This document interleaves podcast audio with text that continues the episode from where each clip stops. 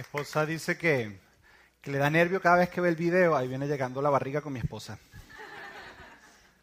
Dice que, cada vez que ve el video le da nervio porque como van corriendo descalzos, tiene miedo a que se claven un vidrio en el pie. Y yo le explico a ella que si no se clavan el vidrio la primera vez no se lo van a volver a clavar, pero ella no lo entiende. No importa cuántas veces lo vean, no va a cambiar, siempre va a ser igual. Hoy estamos, estamos terminando una serie que comenzamos la semana pasada que se llama Buscando a Dios. Ha sido una serie de dos partes. Semana pasada tuvimos con nosotros a Edgardo Peña nos estuvo compartiendo algo bien interesante y es que el título de la enseñanza a mí me, gustó mucho. Era El buscador buscado. Estamos buscando a Dios porque Él nos buscó primero y él, él habló de que todo empieza desde Génesis cuando el hombre decide independizarse de Dios y decir, ¿sabes qué? Yo no necesito mi relación contigo, yo me independizo, no te necesito. Y Dios le hace una pregunta en su primer encuentro con el hombre y le pregunta, Adán, ¿dónde estás? Y desde entonces él dijo que Dios empezaba a tratar con nosotros con preguntas. Te encuentras en la Biblia Dios haciéndole preguntas constantemente a las personas. Y Dios le estaba preguntando a Adán dónde estaba, no era porque, porque Dios no sabía dónde estaba Adán, era porque Adán estaba perdido. Había perdido su relación con Dios y desde entonces Él nos fue contando por la Biblia diferentes momentos donde vemos es a Dios buscando al hombre. Vemos a Dios constantemente tratando, buscando restaurar esa relación. Y él dijo esta frase, que es una de mis frases favoritas de la enseñanza de la semana pasada. Él dijo lo siguiente. Dijo, buscamos a Dios porque Él nos buscó primero a nosotros. Él dijo, la razón por la que nosotros buscamos a Dios es porque Él es el que nos busca primero a nosotros. Porque los que estamos perdidos somos nosotros, no Dios. Y Él nos busca a nosotros y entonces eso genera una búsqueda de nosotros hacia Dios. Hablando de buscar, quiero contarles una pequeña anécdota de esta semana. Esta semana mi hijo Mateo, mi hijo Mateo tiene seis años y anda ahorita, como decimos en siete años, gracias, siete años. Okay. Editan eso, por favor. Ok, siete años tiene mi hijo y no le dejen saber a él. Siete años tiene mi hijo, siete, no, diecisiete, no, siete. Eh, y anda, como decimos en mi país, en Venezuela, anda enfiebrado con un nuevo juego que descubrió, que se llama los Skylanders. No sé si, algún, si tu hijo está en Skylanders o no está, probablemente si creciste en la iglesia, no te, tus papás no te dejarían jugar con Skylanders. Pero mi hijo anda enfiebrado con los Skylanders y un día me dijo que quería comprarse el juego. Cuando yo vi el precio del juego, le dije, ¿sabes qué? Vamos a hacer algo, voy a enseñarte a reunir. Entonces, vas a ahorrar para comprarte el juego. Cuando tú llegas al precio, venimos y lo compramos. Esto fue hace cuatro semanas atrás. Y él empezó a reunir, empezó a hacer diferentes cositas en la casa. Él guarda el agua en las neveras, entonces le damos dos dólares por eso. Dice que cada vez que lo vuelve a guardar, hay que darle más dinero porque hay que darle un salario cada vez que lo vuelve a guardar. Cuando tiene siete años me dice, papi, yo tengo siete años, me debes dar siete dólares. Entonces, por eso es que yo digo que tiene seis, es para ir rebajando, mentira. Entonces, él fue reuniendo y, él es bien inteligente como la mamá. Él empezó a agarrar todas los, las monedas sueltas que yo iba dejando por la casa y empezó a reunirlas como las íbamos dejando por ahí. Y hay un cofrecito donde yo cuando llego a la casa, yo agarro todas las monedas y las pongo ahí.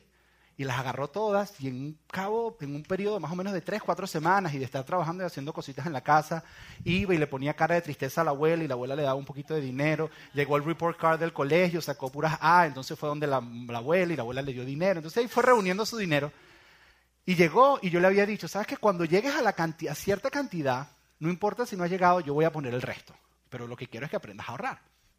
Y él aprendió a ahorrar, fuimos a Publix a cambiar todas las monedas el costo de monedas nos dieron el ticket y cuando hicimos la suma de todo lo que tenía, tenía suficiente para comprar, para comprar su juego. Es un juego para el Wii. Fuimos y lo compramos, pero se dio cuenta que el juego no traía un muñeco que él quería.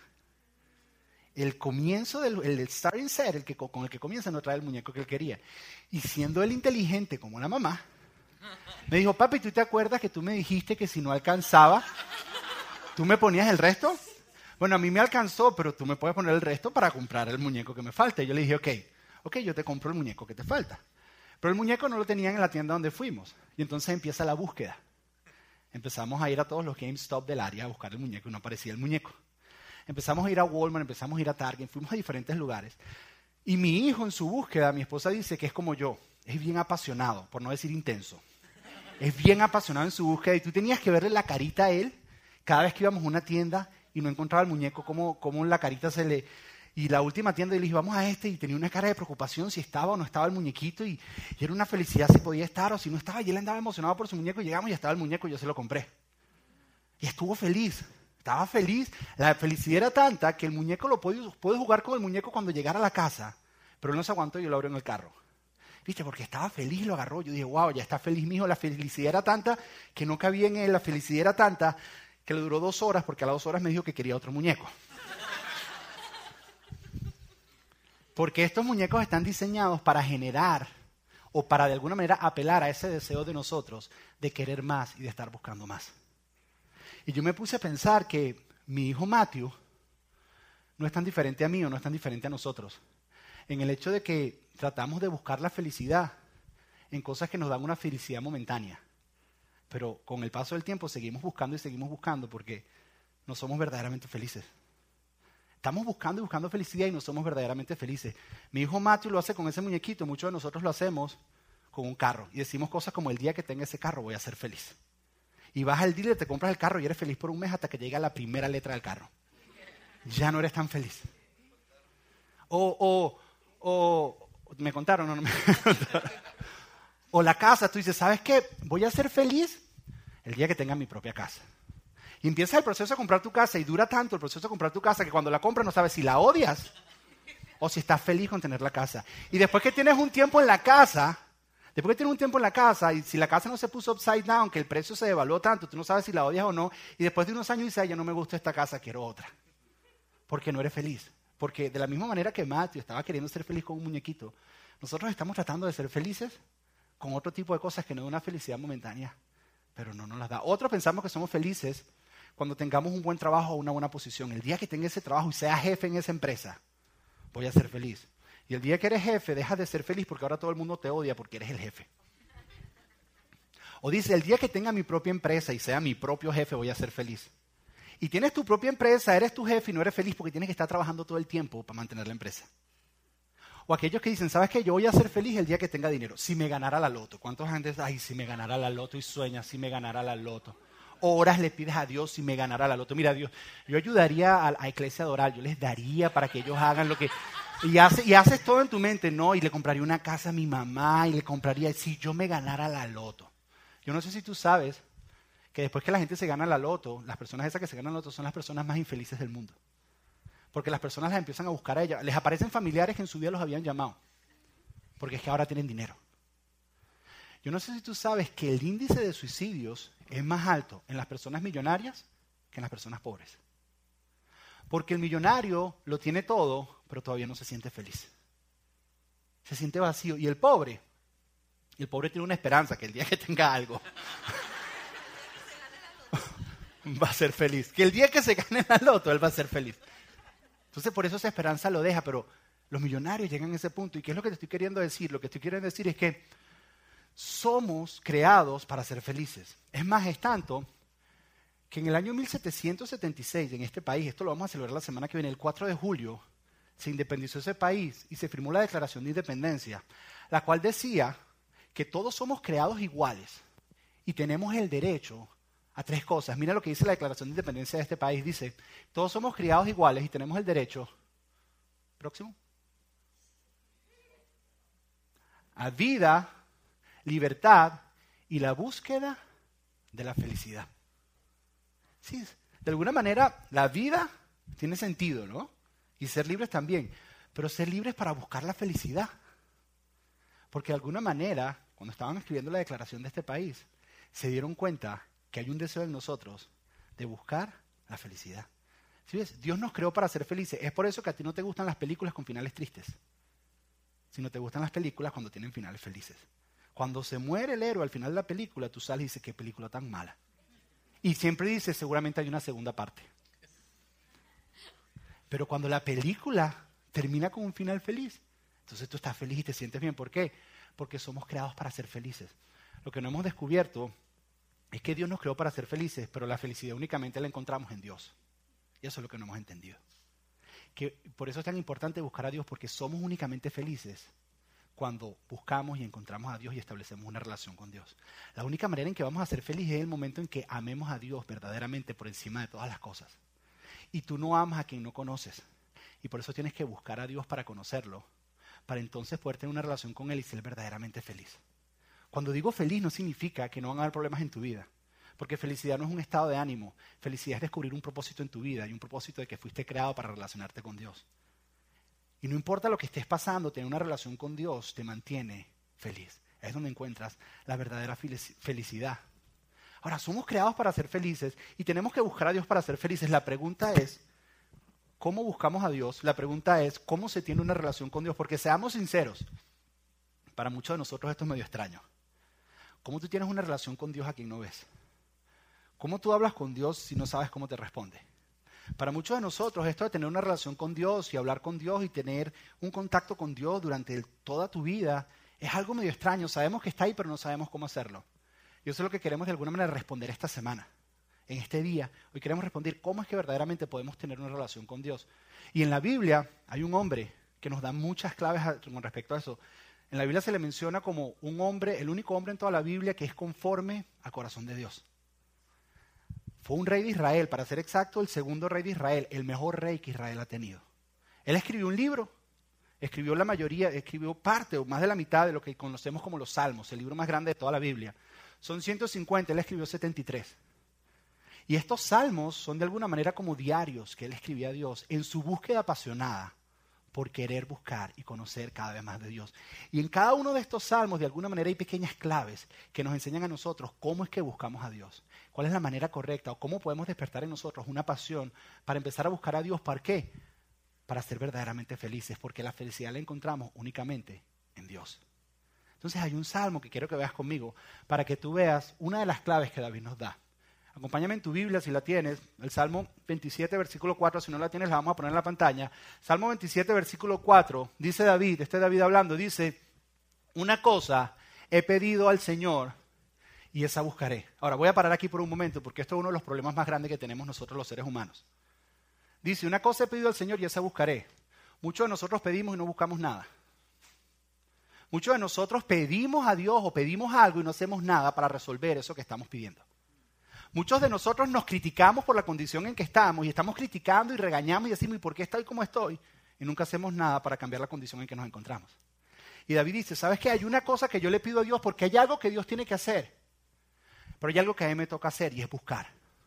Yo pido, pero busco. No solo pido y me quedo con los brazos cruzados esperando que algo pase. Hay algo que a mí me toca hacer. Tengo que buscar. Dice, una cosa he pedido al Señor y esa buscaré. Ahora, antes de decirte qué es lo que David estaba buscando, necesito hablarte un poco de David. David era un hombre con muchas virtudes.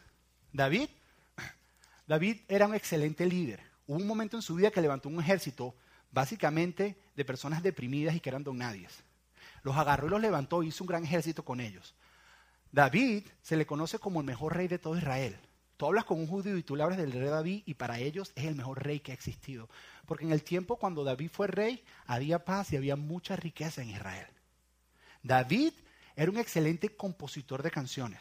73 de los salmos, estos salmos eran canciones, fueron escritos por él. David hubiera estado en el Billboard del top 10 de Israel por las canciones que componía. Ese era David. David era un excelente líder, David era un excelente rey, era un excelente predicador, era un excelente pastor, se le conocía por la manera en que cuidaba las ovejas. Ahora, David en este momento nos va a decir aquello que lo hace mover en su vida. ¿Cuál es su pasión? Él dice, si yo fuera a resumir mi pasión en una sola cosa, porque dice, una cosa le voy a pedir a Dios. Voy a resumir todo lo que me mueve, lo que me hace levantar cada mañana en una sola cosa. ¿Qué crees que te diría David? Tal vez David te diría, ¿sabes qué? Es que mi pasión, mi pasión es que siga la paz en Israel. Yo le voy a pedir a Dios por la paz de Israel y le voy a pedir a Dios y voy a buscar esa paz. Voy a pedirle a Dios que me haga un mejor líder y voy a buscar capacitarme para ser un mejor líder. O voy a pedirle a Dios para ser un mejor compositor de canciones y voy a dedicarme a hacer eso. Voy a pedirle a Dios, voy a pedirle a Dios con todo mi corazón que el reino de Israel prospere porque es que el dinero me da tranquilidad y felicidad y voy a buscar ser un buen administrador. ¿Qué es lo que David le va a pedir a Dios que lo hace despertarse cada mañana y lo motiva a seguir viviendo? ¿Qué es esa única cosa que este hombre conforme al corazón de Dios le va a pedir a Dios? toda su vida le está recibiendo en una cosa. Él dice, me pueden quitar todo lo demás, pero esto es lo único que le voy a pedir a Dios y esto es lo único que voy a buscar con todas mis fuerzas. David dice esto, una cosa he pedido a Dios y esa buscaré, que habite yo en la casa del Señor todos los días de mi vida para contemplar la hermosura del Señor y para meditar en su santo templo. Ahora, eso no suena así como que me dio. Acuérdate que David era un escritor de canciones. Y simplemente lo que está queriendo decir es, quiero conocer más a Dios. No es lo mismo decir, estoy triste en mi alma, que decir, tengo la camisa negra como negra tengo el alma. Si ves, Juanes lo dice de una manera, bueno, David nos está diciendo que él quiere conocer a Dios. Que su anhelo y lo que lo mueve es estar cerca, estar en la casa de Dios es estar cerca de ti, Dios, todos los días de mi vida. O sea, que cada momento que me despierto quiero estar cerca de ti para contemplar quién eres, para poder comprender quién tú eres, Señor. Y para poder meditar en quién tú eres. Eso es lo que me despierta. Dice, no me importa si me quitas el hecho de que soy un buen líder o que soy un buen rey. Yo quiero que a mí se me conozca porque soy un hombre que busco de ti. Eso es lo que dice David. Dice, ¿sabes qué? Yo anhelo conocerte. Es más, el hecho porque soy buen líder, el hecho porque soy buen, buen pastor, el hecho porque soy buen predicador, el hecho, la razón por la que soy bueno en todo eso es porque busco de ti. La razón por la que soy un buen padre es porque busco de ti, porque buscando de ti descubro los secretos de la vida y encuentro la verdadera felicidad. La razón por la que busco de ti, Dios, dice David, es porque yo he entendido que para ser verdaderamente feliz, tengo que encontrarme contigo. Porque la verdadera felicidad está en ti. Quiero conocerte. Ahora, aquí es donde se complica la cosa. Porque muchos de nosotros no sabemos qué es realmente buscar a Dios de esa manera como David lo hace. Es más, muchos de nosotros vivimos en lo que es un abismo entre lo que es conocer de Dios y conocer a Dios. Hay un abismo grande entre lo que es conocer de Dios que tal vez es venir todos los domingos aquí a la iglesia y que se paren aquí al frente y te hable acerca de Dios y tú conocer un poco más de información acerca de Dios. Pero es diferente conocer a Dios. Conocer a Dios y hablar con Él todos los días de la semana. Escuchar de Él y poderle hablar a Él. Es diferente. Hay un abismo entre lo que es información y experiencia entre tener información acerca de quién es Dios, de creer que existe un Dios, de creer que hay un Cristo, un Salvador, uno que murió en una cruz y saber y creerlo eso, y eso es información que tienes, a experimentar a Dios de una manera genuina, de una manera experimental, de una manera real e íntima en tu vida. Hay un abismo entre eso. Y yo lo que quiero es que hoy, en esa búsqueda, desaparezcamos ese abismo de alguna manera. Y hay una clave de David.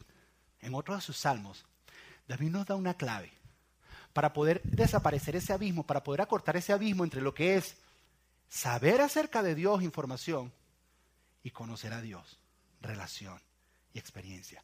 ¿Cómo nosotros podemos? Porque muchos de nosotros sabemos acerca de Dios, pero muchos de nosotros no conocemos a Dios. Y saber acerca de Dios no te hace feliz, es conocer a Dios lo que te hace feliz. ¿Qué dice David?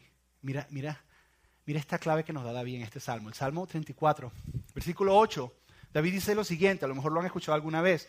David dice, prueben y vean que el Señor es bueno.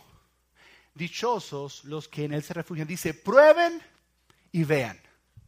Aquí les voy a dar un ejemplo. No sé cuántos de ustedes, yo sé que se está acercando la hora del almuerzo. No sé cuántos de ustedes han probado estas donuts. ¿Uno de ustedes ha probado Krispy Kreme? Levante las manos, son las mejores donuts si no las has probado. Esto es algo espectacular. Aquí en el Doral había un, store de Krispy Kreme. ¿Alguno llegó a ir? Las agarraban calientitas, recién salidas. Se prendía el bombillo rojo y todo, se, llenaba el parqueo porque todo el mundo iba a probar las Krispy Kreme. Eran espectaculares. Yo no sé si las has comido o no las has comido. No importa qué tipo de día tú estás teniendo. Mira, si tú estás teniendo un mal día, vete para Publix y cómprate un paquete de Krispy Kreme. Tal vez no hay, no hay una tienda aquí cerca, pero ahora descubrieron un secreto que si la metes por 8 segundos en el microondas, queda como si estuviera recién salidita. Si es Krispy Kreme, tiene una promesa. Ellos hacen una promesa. Krispy Kreme viene haciendo una de 1937. Y la promesa de Krispy Kreme es la siguiente. Está en todas las cajas de Krispy Kreme. Dice, hemos estado haciendo donas en 1937 y prometemos, dice, continuamente hacer la mejor calidad, la mejor calidad de productos y de mejor sabor, porque eso es lo que tú esperas de nosotros y eso es lo que tú te mereces. Y eso es lo que nosotros esperamos de nosotros. Dice, queremos dar la mejor dona que existe, porque eso es lo que tú esperas, esa es la promesa de ellos, eso es lo que tú esperas de nosotros y eso es lo que tú te mereces. Y además eso es lo que esperamos nosotros nosotros mismos, darte la mejor dona que existe. Tienen, mira, tienen más de 20 tipos de dona, pero si tú has probado Krispy Kreme, tú sabes que la glaze, la glaciada, mi hijo, a mi hijo le gusta la de chocolate, si tienes que comer una de chocolate te la puedes comer, chévere. Pero la glaciada, it's all about the glazed. Es una cosa espectacular. En Puerto Rico se dio el fenómeno Krispy Kreme. Yo no sé si lo conocen o no lo conocen, pero hace unos años atrás la gente en Puerto Rico hizo fila antes de que abrieran el primer Krispy Kreme por 15 horas. La gente se fue el día anterior y acamparon. Y acamparon. Como si fuera Woodstock. Acamparon a esperar para ser los primeros que entraban a probar las donas recién salidas de Krispy Kreme. Ahora, adivina cuál fue la promoción de la agencia de Krispy Kreme. Ellos no pusieron bañas diciendo, ¿sabes qué? Les prometemos que le vamos a dar la mejor dona del mundo. Porque eso es lo que tú te mereces y es porque los que esperamos de nosotros. No. Ellos tampoco dijeron, tenemos 20 diferentes tipos de donas, puedes venir a probarlas. No. ¿Qué fue lo que generó en Puerto Rico que se llenaran? ¿Sabes qué hicieron ellos? Se pararon en los lugares de más tráfico a la hora pico en Puerto Rico, en las luces rojas, empezaron a regalar cajas de Krispy Kreme. Le decían al señor, la gente, baja el vidrio y les regalaban, ni siquiera una dona, les regalaban cajas de Krispy Kreme. ¿Sí ves? Porque Krispy Kreme no existe para simplemente tener información.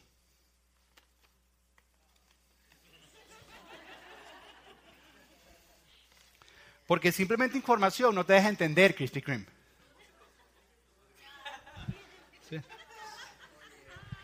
Krispy Kreme no existe para simplemente tú tener información, porque simplemente información no te deja saber qué tan bueno es Krispy Kreme. Krispy Kreme existe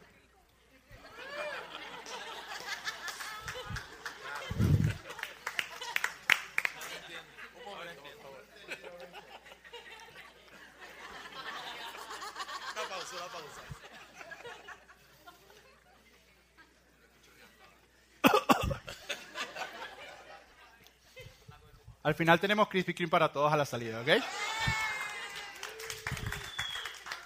Pero si ves, Krispy Kreme existe para que lo pruebes y hasta que tú no lo pruebes no vas a saber qué tan buena es esta dona. Yo puedo hablarte de Krispy Kreme, yo puedo decirte lo espectacular que es esta dona, pero hasta que tú no la pruebes. Sí, yo puedo decirte qué tan bueno es Dios aquí, pero hasta que tú no lo pruebes, no sirve de nada. Por eso es que David decía, prueben, agarra la dona y métetela a la boca. Prueba. Y entonces vas a ver, vas a ver que Dios es bueno. Pero la única manera de que tú sepas que Dios es bueno es si agarras la dona y te la metes en la cabeza. La única manera de borrar el abismo entre información y experiencia es que agarres la dona y te la metas en la boca. La única dona de desaparecer o transferir, perdón, la información a una experiencia y una relación, la única manera es que agarres la dona y te la metas en la boca. La única manera de tú saber si Dios es bueno es que tú experimentes una relación con Dios. No que alguien te hable acerca de Dios. No, no, sino que tú hables con Dios. Es otra cosa.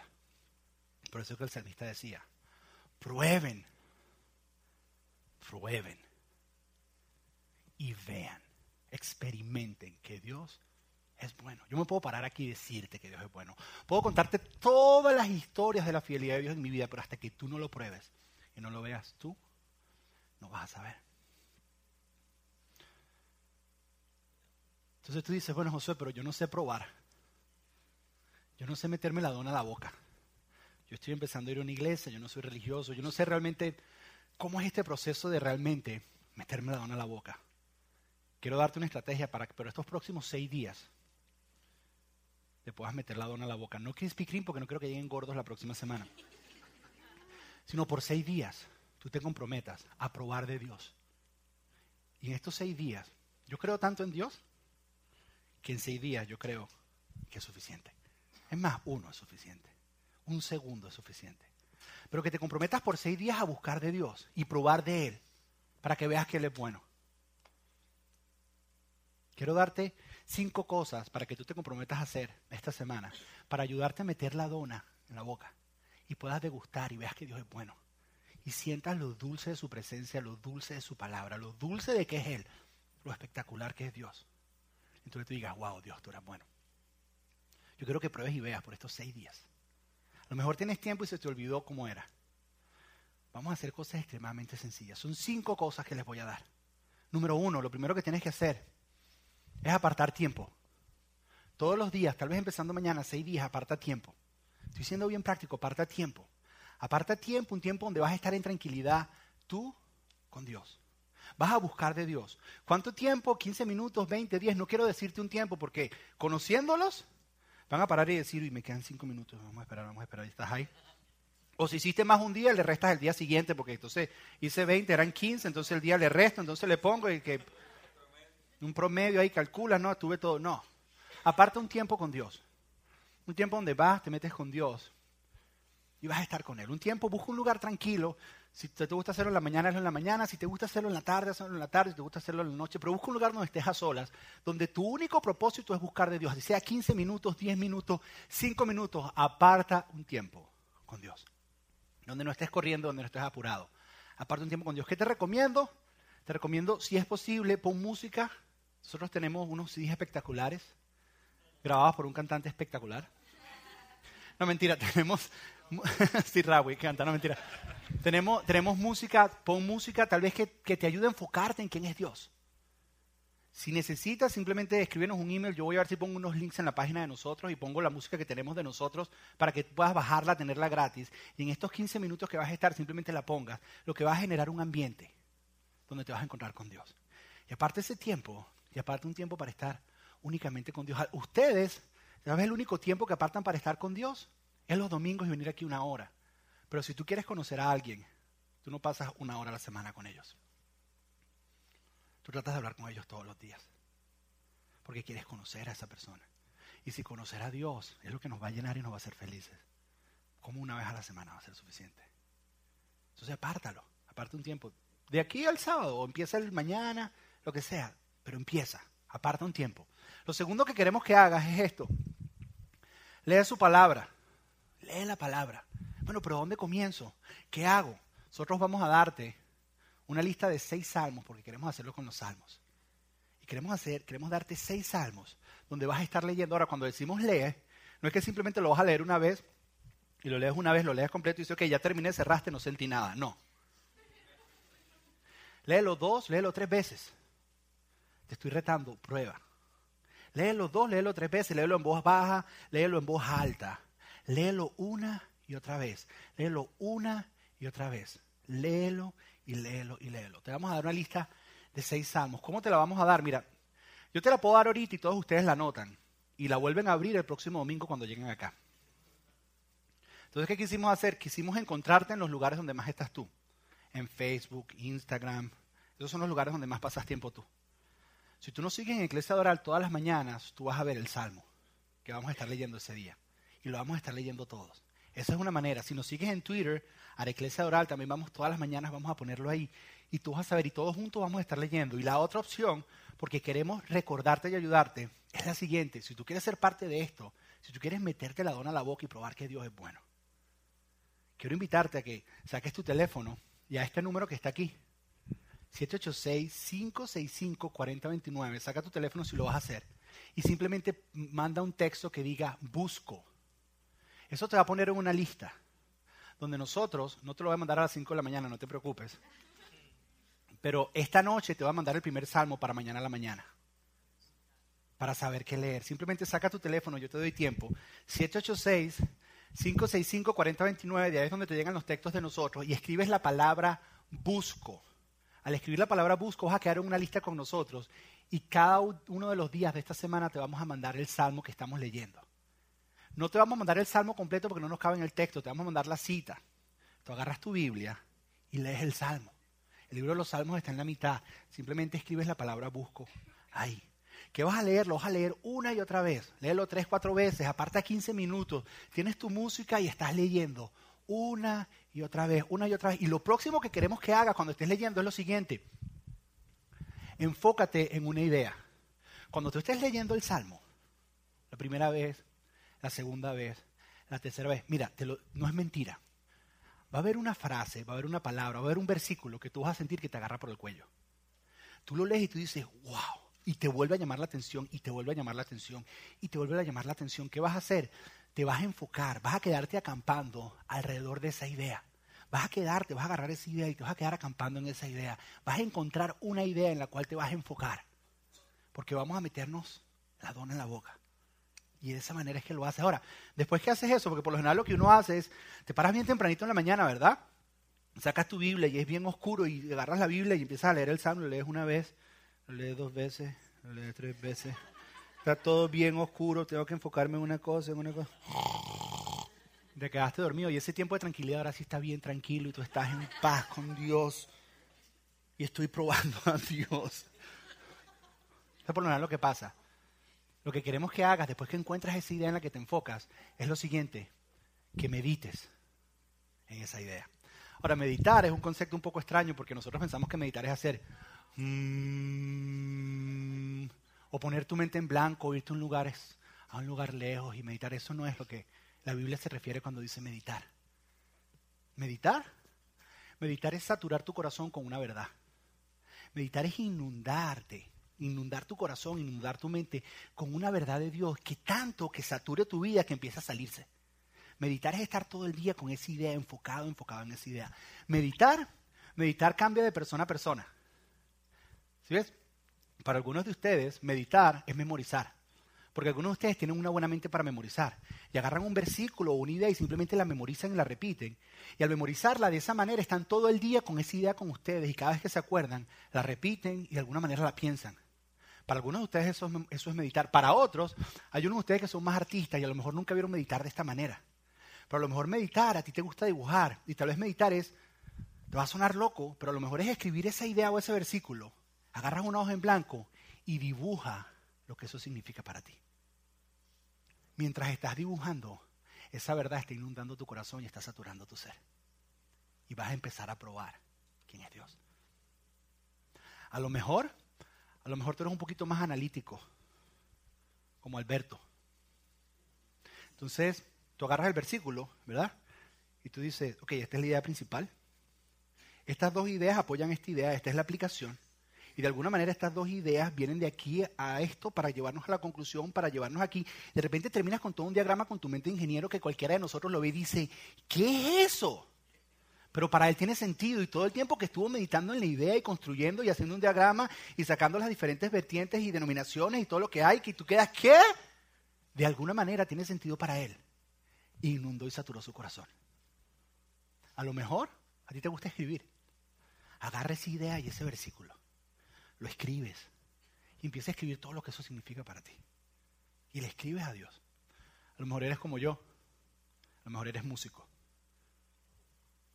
Agarra la guitarra o agarra tu piano y canta el versículo. Lo agarras y lo comienzas a cantar. Y lo comienzas a cantar y lo comienzas a cantar. Y mientras lo cantas, eso va saturando tu corazón. Y mientras estás haciendo estas cosas y estás meditando, poco a poco te vas dando cuenta que Dios está ahí contigo.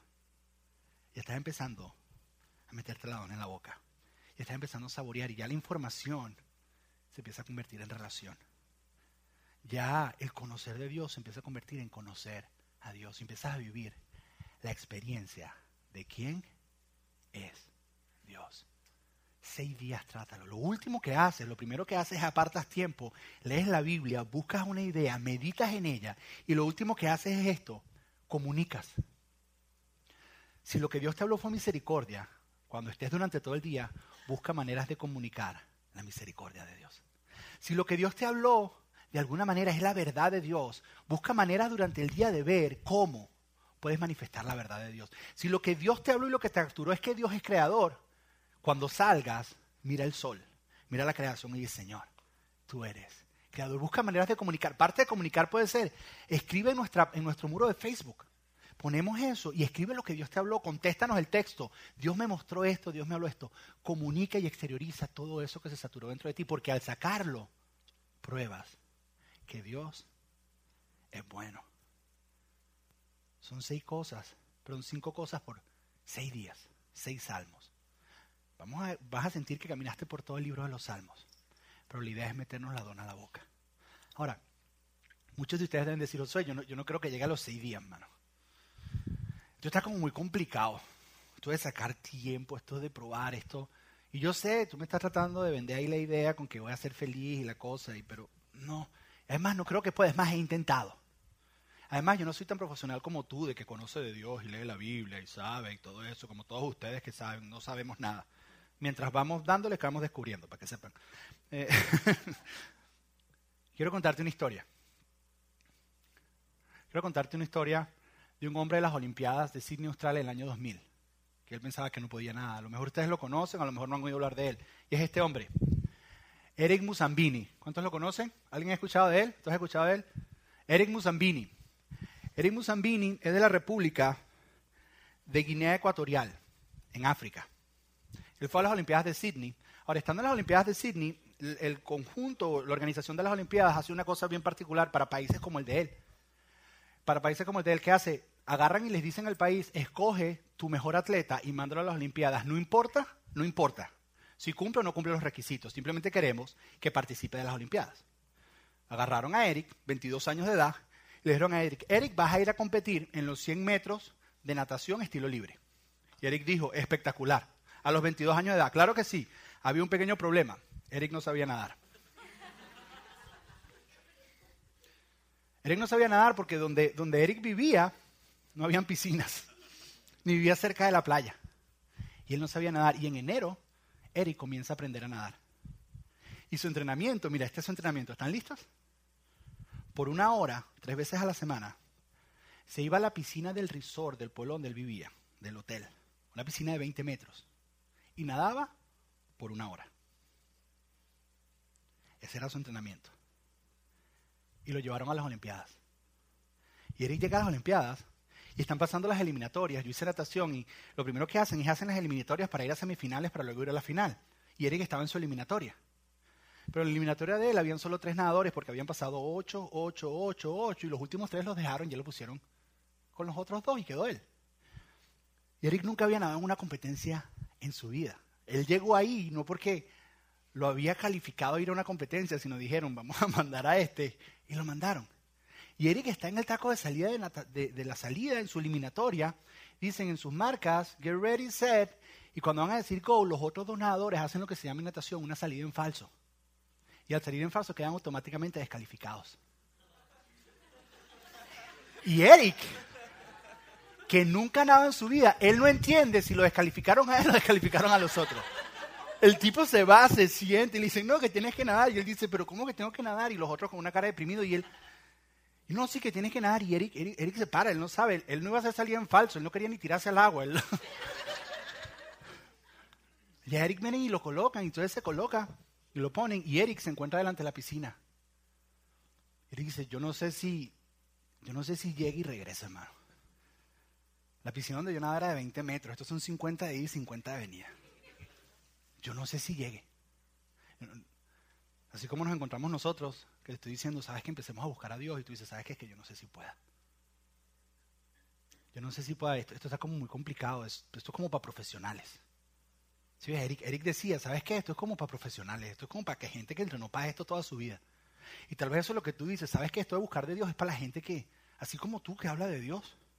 Pero yo no, yo no soy profesional no sé ni cómo leer, no sé ni cómo interpretar, no sé ni cómo decir, no sé ni cómo leer la Biblia.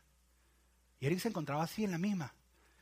Y Eric se paró frente a la piscina y hizo lo que tú y yo teníamos que hacer hoy. Eric vio la piscina, la miró, hizo lo mismo que tú y yo tenemos que hacer este día. Mira lo que hizo Eric. Un minuto cincuenta y dos. Un minuto cinco segundos del ganador. A la mitad de regreso, Estuve leyendo varios, varios artículos. A la mitad de regreso había un reportero que se iba a quitar la camisa y se iba a meter a ayudarlo porque pensó que se estaba ahogando. Los narradores decían en cualquier momento se agarra de la línea para descansar. Porque no puede. Si ves, él iba nadando y no se veía muy profesional, no tenía muy buena técnica. Es más, él iba llevaba la cabeza afuera todo el tiempo y la, la volteaba, aunque no tenía que respirar porque estaba respirando todo el tiempo, llevaba la cabeza. No tenía que estarla volteando porque volteaba para respirar, pero él seguía. Lo pusieron a nadar libre porque libre puede llegar hasta como perrito y no te descalifican. Los otros, los otros estilos tienen su técnica, pero libre, al final tú no sabes qué es lo que está nadando. Tú lo miras y tú dices, ¿qué estás haciendo, men? Pero así a veces nos sentimos algunos de nosotros. No sabemos cómo leer una Biblia, no sabemos cómo meditar, no sabemos. ¿Sabes qué es lo que tienes que hacer? Tienes que tirarte en la piscina. Tírate en la piscina y empieza a nadar. Y empieza a nadar. Y empieza a nadar. Y vas a llegar. Este hombre lo hizo, 17 mil aficionados lo aplaudieron por el valor. De decir, ¿sabes qué es lo que me toca? Yo lo voy a hacer. Mi reto esta semana es lo mismo. ¿Sabes qué? tírate a la piscina. Probemos y busquemos de Dios. Metámonos la dona en la boca por esta semana, por estos seis días. Y te voy a dejar con un pensamiento de Chucho. Chucho es mi abuelo. Pensarán que era Jesús, ¿verdad? Se llama Jesús y le dicen Chucho. Que falta de respeto a este tipo. Era un pensamiento de mi abuelo Chucho. Mi abuelo Chucho le gustaba cocinar y preparaba cosas. Y yo decía, abuelo, no quiero. No me gusta. Y Chucho me decía algo que después me decía mi mamá, que ahora mi esposa le dice a mi hijo. Y es, todos padres lo hemos dicho en algún momento, ¿cómo sabes que no te gusta si no lo has probado? ¿Cómo vas a saber que Dios es bueno o no si no lo has probado? Lo que yo te digo es pruébalo. Por seis días. Semana que viene me cuentas. Escríbenos en Facebook tu experiencia. Lo que quiero es que lo pruebes. Que te metas la dona en la boca y pruebes quién es Dios. Con estos cinco pasos sencillos. Después de ahí vemos, porque por lo general genera adicción. Y quieres más y más de Él. Y ahí entonces ahí nos encargamos y vemos qué hacemos. Pero lo que quiero es que agarres el Krispy Kreme y te lo metas a la boca. Vamos a orar. Padre, en esta mañana te damos gracias, Dios. Te damos gracias por esta maravillosa serie que está despertando hambre en nosotros por ti, Señor. Queremos probar y ver que tú eres bueno, Señor. Queremos transmitir, Señor, de la información a una relación. Queremos pasar de información a experiencia y experimentar que tú eres bueno, Señor. Dejar de conocer a un Dios de montaña, Señor, donde vienen y nos cuentan de un Dios y conocer a, conocerte a ti, Señor. Un Dios de valle, un Dios en el que nos encontramos con Él, donde hablamos con Él, donde conversamos, donde le contamos nuestros problemas y Él nos escucha, donde podemos ser quienes nosotros somos, donde no tenemos que cambiar ni ponernos máscaras, Señor, sino podemos venir delante de ti. Pero queremos sobre todo saborearte y conocerte a ti. Queremos buscar de ti, Señor. Yo te pido, Señor, por cada uno de nosotros que somos parte de esta iglesia adoral, Señor que despiertes en nosotros hambre, Señor. Que podamos cumplir con este reto, Señor. Que podamos tirarnos en la piscina, Señor, como Eric. Que podamos tirarnos, Señor, y no importa qué tan profesional lo hagamos o qué tan mal lo hagamos, Señor, lo importante es que con el deseo de estarlo haciendo, tú nos vas a dar a probar de ti. Y eso es lo que queremos, Señor.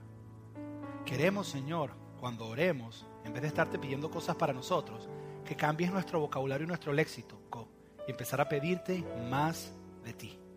Porque entendemos que solamente en ti está la verdadera felicidad. De Jesús. Amén y amén. Gracias por escuchar Eclesia Doral Podcast. Para más información acerca de nuestras reuniones y horarios, visita nuestra página web al www.eclesiadoral.org.